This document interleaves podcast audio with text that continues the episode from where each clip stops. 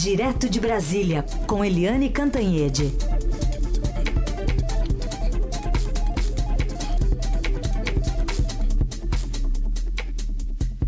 Eliane, bom dia. Bom dia, Carolina. Rai, sim, Bom dia. Começar falando então sobre o PT tirando a neta de Arraes da eleição para isolar, isolar o Ciro Gomes. É, a cúpula petista passa feito um trator por candidaturas próprias e acaba então atropelando a Marília Arraes para garantir a neutralidade do PSB e evitar que fosse é, então com o Ciro Gomes.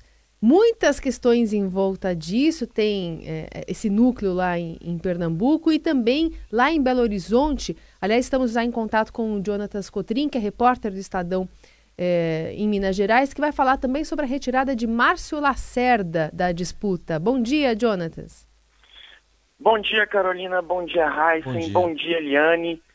É, ontem, na, na tarde de ontem, o ex-prefeito de Belo Horizonte, Márcio Lacerda, passou a tarde inteira em reunião com o presidente do, o presidente do PSB nacional, Carlos Siqueira, e foi oferecido ao Márcio Lacerda a possibilidade dele ser governador, senador na chapa do petista Fernando Pimentel por conta aí desse acordo em nível nacional entre PT e PSB. Uh, ah, o Márcio ele era, é, era pré-candidato ao governo de Minas mas já anunciou que não vai aceitar se candidatar como senador.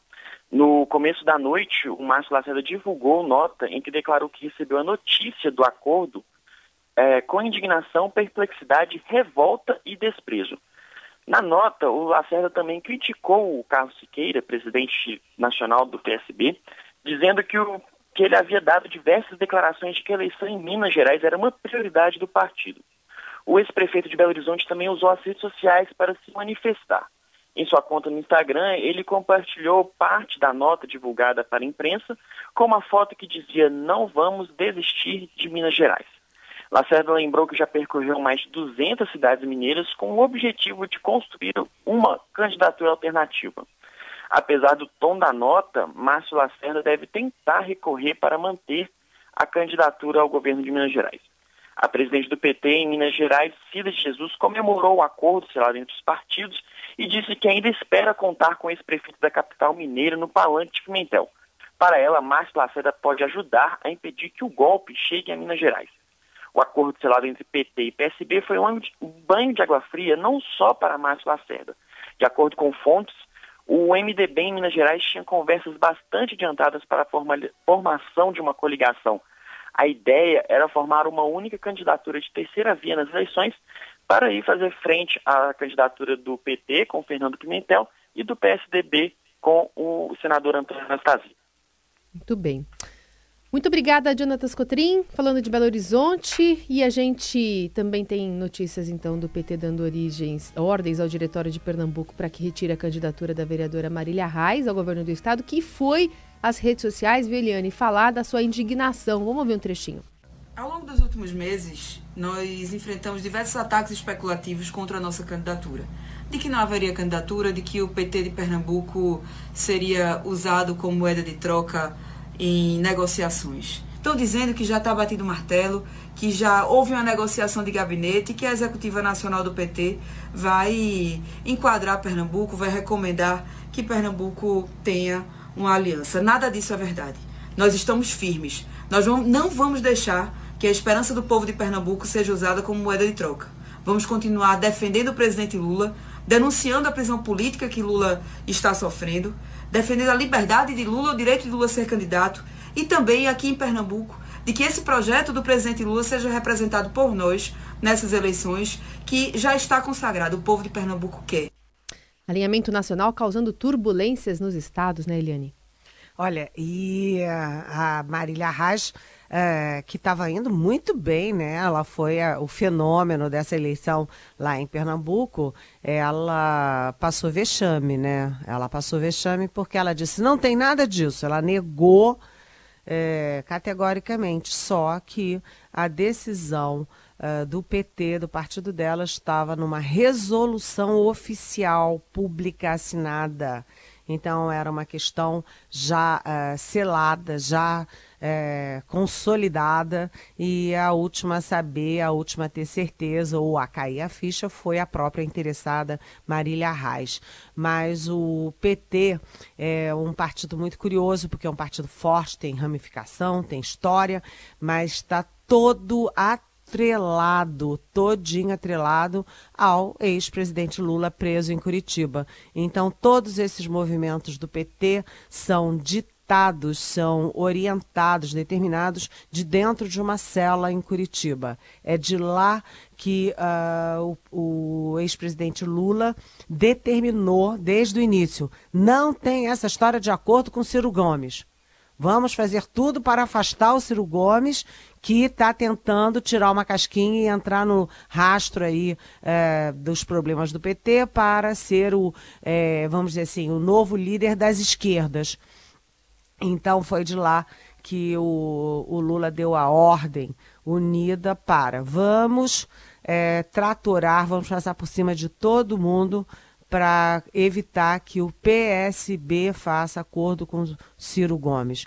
Então, o Ciro Gomes tentou namorar o PT, mas aí namorava o PT, levava uma cutucada e cutucava também, mas depois voltava. E uma hora alisava o Lula, uma hora é, cutucava o Lula, muito errático. Aí, quando não deu certo, fui pro DEM. O DEM também foi, não foi, o Rodrigo Maia até gostava da ideia. E no fim o DEM fechou com o Geraldo Alckmin do PSDB. O Ciro ficou sozinho. O Ciro está sozinho nessa eleição é, com o PDT. É, nem se sabe como é que ele vai fazer para arranjar um vice na chapa dele. Será que vai ser uma chapa sangue é, puro sangue? PDT, PDT? Agora, do outro lado, o, o Lula está sendo implacável. A gente já contou aqui, né? Ele é, já determinou para rifar definitivamente as candidaturas do PT é, no Amazonas, no Ceará, é, no Piauí e no próprio Maranhão, coitadinho, onde os petistas lá é, lutaram 50 anos contra a candidatura do, do, as candidaturas, né, a hegemonia dos Sarnês, mas há 12 anos não tem nenhuma chance, não tem nem candidatura. Por quê? porque a prioridade do Lula é, no Maranhão, ficar bem com o PCdoB, no Ceará, é, fazer aliança com o MDB do Eunício Oliveira, é, enfim, é, vai por aí afora. É tudo pelas alianças e para evitar que o Ciro tivesse alianças. No fundo, no fundo, é isso agora. A Marília Reis é uma guerreira, ela vai sair, é, vai sair, ela não vai sair quietinha, não. O Márcio Lacerda também, ex-prefeito de Belo Horizonte, é, do PSB, também não vai ficar quietinho nessa nessa nessa, enfim, determinação aí do PT não. O PT tratorando todo mundo e não apenas decidindo o destino dele, como decidindo também o destino do PDT, do Ciro e e uh, dos aliados. Agora vamos saber se PCdoB vai aderir ou não, porque o PCdoB lançou ontem a Manuela Dávida para a presidência. É que você falou aí de é, lançar, né, de, de sair, eu achei que você ia determinar para onde ia a Marília Reis, ela ia se candidatar, por exemplo, a deputada estadual, é, federal, enfim, como é que ela ia se sair dessa, né, para não sair tão por baixo. Não, ela vai para briga, ela vai para convenção. E aí a gente lembra o seguinte: ela vai para convenção, vai bater chapa dentro da convenção do PT e pode ganhar. Aí eu me lembro da Luiziane Lins, é, do Ceará, Foi. que o PT também fez a mesma coisa. O Lula disse: não, rifa essa Luiziane aí, que ninguém sabe o que, que é, para favorecer o PC do B. E aí a Luiziane disse: ah, é, tá bom. Foi para a convenção, ganhou e ganhou a eleição. Oi. Né? Eu, na época, fui lá uh, em Fortaleza entrevistá-la. Ela virou prefeita de Fortaleza, a revelia do Lula e a revelia uh, da cúpula do PT. Então, a Marília Reis. Ainda. Uma boa é, lembrança a Marília, essa. A Marília Reis pode fazer a mesma coisa, né? Hum. É. Só, eu vou para o próximo assunto, mas aqui é antes você falou do Maranhão, eu estava vendo até ontem uma foto lá da convenção do MDB no Maranhão, a renovação, né? Luciana Sarney, candidata ao governo. Tem Edson Lobão, Sarney Filho. Não, mas passou. Super renovação, né? É, Super é, renovação. É, já né? passou, já passou. Vamos falar, por outro lado, você está falando da parte política envolvendo é, é, essa aproximação do PT com o PSB, mas no judiciário o cerco está se fechando, né? Contra a soltura, até a candidatura do Lula. Olha, nesses dois dias, porque a gente lembra que o judiciário, é, o fim do recesso foi ontem, né? Ontem voltou, voltaram as atividades do judiciário e do Supremo Tribunal Federal, e nesses dois dias todo mundo saiu falando contra a soltura do Lula e contra a elegibilidade do Lula. Vou citar. Raquel Dodge, Procuradora-Geral da República, soltou um parecer até político, até, eu achei bastante político, crítico ao Lula, dizendo que ele frustrou milhões de brasileiros e é, contra soltar o Lula. Raquel Dodge. Aí o ministro Luiz Fux, que ainda é presidente do TSE até o dia 14, é, e é ministro do Supremo, anteontem tinha falado genericamente, é, dizendo o seguinte: quem é ficha suja, quem foi condenado em segunda instância, é inelegível, ponto final. Ontem ele foi direto, é, ostensivamente contra o ex-presidente Lula, porque o Fux é, pegou um, um, cidadão qualquer que entrou com, com uma ação aí no caso do Lula e é, o Fux disse que a inelegibilidade do Lula é, é uma decisão chapada. Chapada quer dizer inquestionável. Ele é inquestionável, inquestionavelmente inelegível. Né? Uh, e ontem também o ministro Edson Fachin, relator da Lava Jato, defendeu claramente que o julgamento de soltar ou não soltar o Lula seja antes de 15 de agosto, seja agora já rapidamente nesse mês. Para quê? Porque o fator Lula, ele ingessa o tabuleiro da eleição. É uma peça que não, ela está ali e não pode estar tá ali. E as outras peças não têm como se mexer, não tem como traçar suas estratégias sem saber o que, que vai acontecer com o PT, que é um partido super relevante na eleição. O Lula está impedindo que a eleição avance, que o tabuleiro se mexa. Então, acho que agora existe uma confluência para decidir sobre soltar ou não Lula e para decidir ele vai ser ou não uh, candidato. E aí lembra que os advogados do Lula estão morrendo de medo, né? Porque se o Supremo diz que ele é inelegível, não cabe mais é, todo aquele processo que eles tinham traçado, a estratégia que eles tinham traçado na justiça eleitoral. Pelo óbvio de que o Supremo está acima da justiça eleitoral. Bom, muito bem. A gente continua ainda falando mais assuntos aqui com a Eliane Cantanhede, porque, enfim, hoje está tá cheia a pauta aqui. Mas é, outro destaque é para a convenção do MDB, que lança Henrique Meirelles com a presença do personagem mais rejeitado da eleição, o presidente Michel Temer. exatamente. Hoje é a eleição do maior partido, né, o que tem uh, a presidência uh, do Senado, tem maior número de governadores, ramificação, prefeitos e tal, governadores, e enfim, o MDB é uma força, né? E lança o Henrique Meirelles. O MDB, ao longo da história pós-democracia, teve como candidatos o Ulisses Guimarães, que ficou, me parece, em quinto lugar. É, e teve o Orestes Quercia, que também não chegou nem perto do segundo turno. Depois disso, o, o MDB, agora MDB, né, ficou oscilando entre PT e PSDB ora com o PT, ora. Quem fosse ganhar ou quem ganhasse tinha o apoio do MDB. Dessa vez, o MDB vai solo, uh, segue aí uma trajetória de candidatura própria com Henrique Meirelles, ex-ministro da, um, da Fazenda do presidente Michel Temer e ex-presidente do Banco Central no governo, no governo, nos dois governos Lula. Mas o Henrique Meirelles tem uma super campanha azeitada, gente muito competente, eles têm discurso, a campanha está ótima.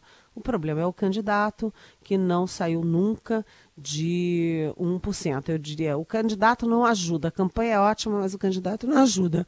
E é, o MDB está completamente isolado, não fez é, coligação com ninguém, porque pelas pesquisas ninguém quer se coligar ao partido do Temer, que é o presidente mais rejeitado da história da, pós-redemocratização. Mas todo o ritual será cumprido de lançamento de um candidato de 1%, com Temer, enfim, tudo vai ser lançado, mas isso tem um efeito pequeno na eleição. O que se espera agora é, primeiro, se haverá defecções é, já no, no, no primeiro turno e qual será o comportamento do MDB no segundo turno. É isso. Isso aí. Eu vou aproveitar então, a gente já atualizando as notícias do dia, vou continuar aqui com a convenção do MDB, porque já começou a convenção hoje. Com a Desde votação... as 8 da manhã, né? Isso, é, com a votação dos delegados do partido, a expectativa de confirmação então do ex-ministro da Fazenda Henrique Meirelles como candidato à presidência depois de 24 anos e foram registradas duas opções para a escolha dos MDBistas. Uma é não ter candidato, que é a opção dos dissidentes, e a outra lançar o ex-ministro na disputa com apoio de Michel Temer, a cúpula do partido. Serão 598 votos aptos a votar dos mais de 400 convencionais, porque parte deles vota mais de uma vez. E a convenção, por enquanto, pelos relatos que chegam, está bem esvaziada, maior presença de jornalistas e da equipe da organização do que de militantes e delegados do partido. Microfone aberto já para os discursos pró ou contra o Meirelles e a previsão é de que Michel Temer e Meirelles cheguem juntos por volta das 10h30 da manhã. Eu posso fazer um complementozinho rápido? Vamos lá. Vocês notaram que eu não citei vice do Meirelles? Porque ninguém nunca falou, todo mundo fala de 15 vices do Bolsonaro, de 10 vices do Alckmin, de, é uma montoeira de vices. E ninguém fala de um único nome como vice do Meirelles. Então eu não falei nada, porque vai que ele chega lá com o nome pronto e eu estou dizendo aqui que ele não tem vice. Vamos esperar para ver. Mas certamente será alguém do MDB, né? E certamente será hoje? Não sei. É, né? é, isso que eu não sei. Ninguém é. sabe de vice nenhum. Ninguém especulou sobre os vices do Meirelles. Vai ser uma surpresa. Ai, ai. Bom, falar sobre o eleitorado brasileiro, que tem sendo mais mulheres e idosos acima de 70 anos e menos jovens de 16 e 17 anos, além de registrar um aumento expressivo no número de cidadãos que vivem no exterior habilitados a votar em comparação com o contingente das últimas eleições majoritárias em 2014. Esse raio-x do eleitorado brasileiro foi divulgado ontem pelo TSE. Então, tem esse crescimento do eleitorado feminino. Também, já a quantidade de jovens de 16 e 17 anos cujo voto é facultativo aptos a comparecer às urnas caiu 14% nesse mesmo período. E é, levando em conta os jovens ali, realmente até 21 anos, o número é bastante pequeno. A gente até, Eliane, conversou mais cedo com o Bruno Silva, que é cientista político do voto consciente, falando justamente sobre essa lacuna. Os candidatos têm se é, focado, endereçado os discursos muito mais a essa, essa parcela é, da população de 45 a 59 anos, mas não necessariamente as mulheres, né? É, o, eu achei nessa pesquisa duas coisas super importantes. A gente estava falando que o fator Lula é decisivo para os candidatos traçarem suas estratégias, né? E esse perfil do eleitorado também.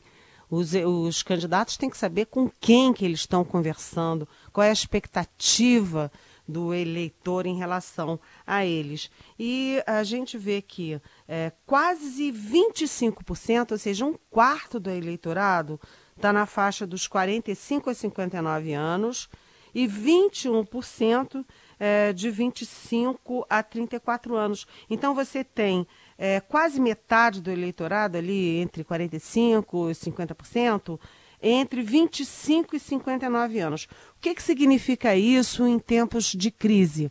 Significa que é exatamente é, é esse é, universo eleitoral, ele se confunde com a força de trabalho do país né? São aquelas pessoas em idade de produzir, de, de ter trabalho, de ter renda, é, e que estão no momento assim, em que falta um trabalho, falta renda.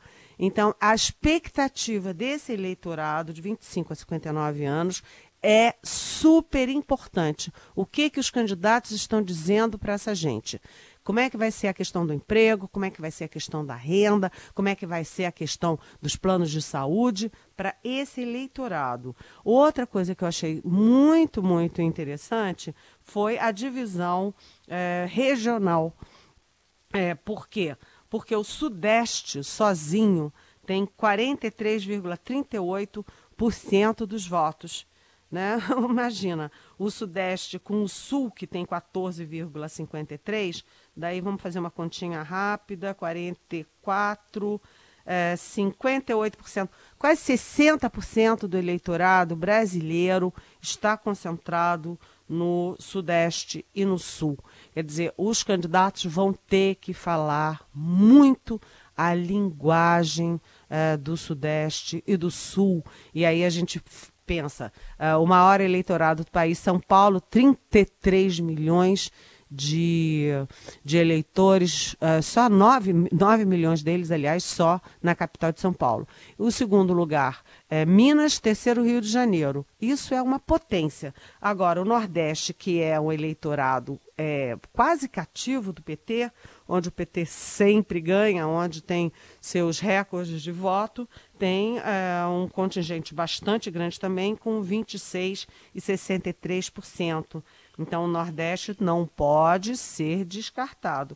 Os, uh, os outros dois, Norte e Nordeste, estão ali na faixa de 7, 7,5%, é, Norte e Centro-Oeste, e eles têm uma, um discurso muito nítido. O Centro-Oeste é muito agro negócio, agropecuária. Então, o eleitorado segue essa tendência. Já no Sudeste, no Sul, é um discurso muito urbano, né? O discurso da segurança, da saúde, da educação é muito forte no Sudeste. E no Nordeste, você tem um discurso quase simbólico e emocional pela ligação que os eleitores do Nordeste têm com o mas, enfim, é, essa, esse perfil eu sugiro para as pessoas darem uma olhadinha, porque ali te diz muita coisa sobre como é, fazer uma campanha em 2018 no Brasil. Muito bem, uma pergunta de ouvintes aqui. Vou começar com uma que é mais cedo, a gente leu tudo aqui, mas eu vou resumir. É a do Alexandro Menes. Nosso ouvinte, ele, ele é nosso ouvinte tradicional, e ele diz o seguinte: ó, não sou eleitor do Bolsonaro, e acredito que jamais votaria nele. Só que ele complementa. Há um bom tempo reparei que a Eliane tem algo contra o candidato. Quando assisti o programa Roda Viva através do YouTube, achei realmente que os entrevistadores foram muito mal nos questionamentos e ele ficou decepcionado com os argumentos. Uh, ele diz aqui da Eliane sobre o candidato. E tenho certeza do profissionalismo da Eliane, sou muito fã dela, mas acho que ela tem que superar este momento de intolerância em relação ao Bolsonaro. Então, por que, que você diz para o Alexandre Menes, que está nos ouvindo? Oi, Alexandre, bem-vindo. Eu gosto muito desse tipo de pergunta porque porque é o contraditório, né? Todo mundo tem direito de pensar, a eleição é o momento de é, contrapor ideias, visões de mundo.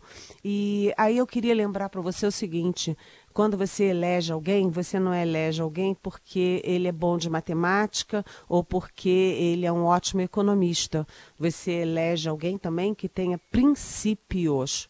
Né? Os princípios são fundamentais para a evolução dos povos, das nações.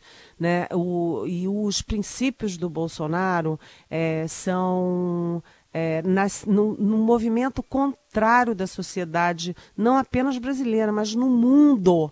Né? Um mundo que é mais inclusão, um mundo que é mais generosidade, que é mais é, disposição em aceitar o diferente, o que não é o padrão. E o Bolsonaro vai na contramão dessas coisas e eu não, não tenho nada, absolutamente nada contra o Bolsonaro. No outro dia encontrei com um deputado no aeroporto há algum tempo, é, conversamos naturalmente e tal. Não tenho nada, absolutamente nada contra a pessoa dele. Acho que ele tem legitimidade, já que é deputado para ser é, candidato, mas. É, eu tenho o direito de ter a opinião de que as sociedades avançam para frente, é, não recuam para trás. Né? E, além disso, o Bolsonaro ele tem um, um, problema ele tem dois problemas graves enquanto candidato. Um é que você precisa, apesar de trabalhar com princípios, você precisa num momento, principalmente no momento de crise, mas num país complexo como o Brasil, alguém que tenha é, capacidade de gestão, que já tenha administrado, que tenha equipes, que tenha noções muito claras de economia, de negociação política, de noções de direito. É, e eu não vejo nada disso no, no candidato Bolsonaro, que, além de tudo, tem um, um problema de origem. Ele faz um discurso todo e, e atrai multidões contra a política. E eu nunca consegui entender como que alguém está na política há um quarto de século, né, deputado há vários mandatos, né, sem, aliás, sem apresentar projetos, sem participar de comissões, sem fazer discursos no plenário, mas ele está lá há 25 anos no plenário. Um filho é candidato, o segundo é, é político e candidato agora, o segundo filho é político e candidato, o terceiro filho é político e candidato, e a ex-mulher era é, política. Eu não consigo entender como alguém diz que é contra a política e ele e a família inteira estão na política. Eu queria entender qual é a vantagem, qual é o interesse do candidato Bolsonaro estar na política. Então, não é uma coisa contra a pessoa do, do Bolsonaro, mas tudo o discurso e o que ele representa. É isso, viu, Alexandre? Muito bom, muito bom esse debate. 9 e 29. O caminho do bem. A boa do dia. A boa do dia. O caminho do bem. Olha, a primeira-ministra da Nova Zelândia, Jacinda Ardern, voltou ao trabalho nesta quinta-feira após o fim das seis semanas da sua licença maternidade. Em junho, a primeira premier deu à luz a sua primeira filha, Neve, e se tornou a segunda líder eleita no mundo a ter um bebê durante o mandato. Durante e após a gravidez, ela se tornou um símbolo do progresso das mulheres em posições e cargos de liderança, e antes dela, apenas, apenas a primeira-ministra do Paquistão, a Benazir Bhutto, havia dado à luz durante o seu governo em 1990. Tirou um trechinho do que ela falou nas redes sociais, se preparando já para a volta ao trabalho. Vamos ouvir.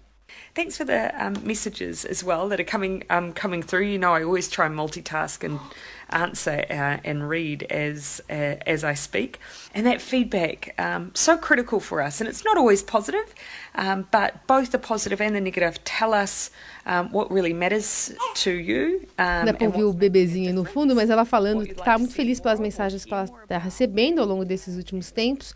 É, nem sempre as mensagens são é, boas, né, elogiando ela, mas o fato é que ela está se preparando ao trabalho, está focada é, no trabalho, mesmo tendo o bebezinho lá perto de casa, perto dela, assim, nesse vídeo aparece o bercinho ali próximo, ela que diz que é multitarefa igual a todos os pais que já conheceu, viu, Eliane? Sabe que quando eu vi essa história, eu fiquei muito em dúvida, porque isso é, que a Jacinda está fazendo é muito condizente com a minha geração. Não, que a gente tinha filho e amamentava às 5 da manhã, voltava correndo no almoço para amamentar mais um pouquinho, depois voltava. Eu, eu, trabalhava na Veja, chegava em casa às vezes três e meia da manhã, ia correndo amamentar. E isso era bem da minha geração, mas a geração de hoje não é muito bem assim, não. A geração de hoje está é, tá menos, está é, tá mais voltada é, para os filhos, para os bebês. É, na hora da maternidade, até faz alguma pausa no trabalho. A Jacinda está mais identificada com a minha geração do que com as novas gerações. É, e ficou seis semanas de licença maternidade, que é um período também curto, né, para voltar ao trabalho. De qualquer forma, a gente não vê muitas notícias, como a gente tem aqui o fato histórico, que dela ser a segunda, a, a segunda mulher no poder, né, eleita, que está, é, enfim, tirando uma licença durante o mandato para ter um bebê. Mas é um assunto que é bom que coloque em discussão alguns, alguns paradigmas né, né, que temos na política e também na relação entre homem e mulher. Super, super. Até porque é o seguinte, a gente lembra que, o, o, voltando ao Bolsonaro, ele disse que ele admitiu que as mulheres deveriam ganhar menos, já que é, têm filhos, né? E não necessariamente, até porque é, o filho da Jacinda não é só da Jacinda, é um filho para o país dela e para a humanidade. Né? A humanidade e os países, os estados, têm responsabilidade sobre os bebês. Então, acho que mulher não tem que ganhar menos porque tem filho, não, até porque, imagina, né? a competência não tem nada a ver com isso. E o filho, ela não está tendo para ela, ela está tendo para o, pro, enfim, para o futuro, né? Que bom ter Eliane Cantanhede aqui no Jornal Dourado. Volta amanhã, né? Até amanhã. Até amanhã. Bom dia. A partir das nove.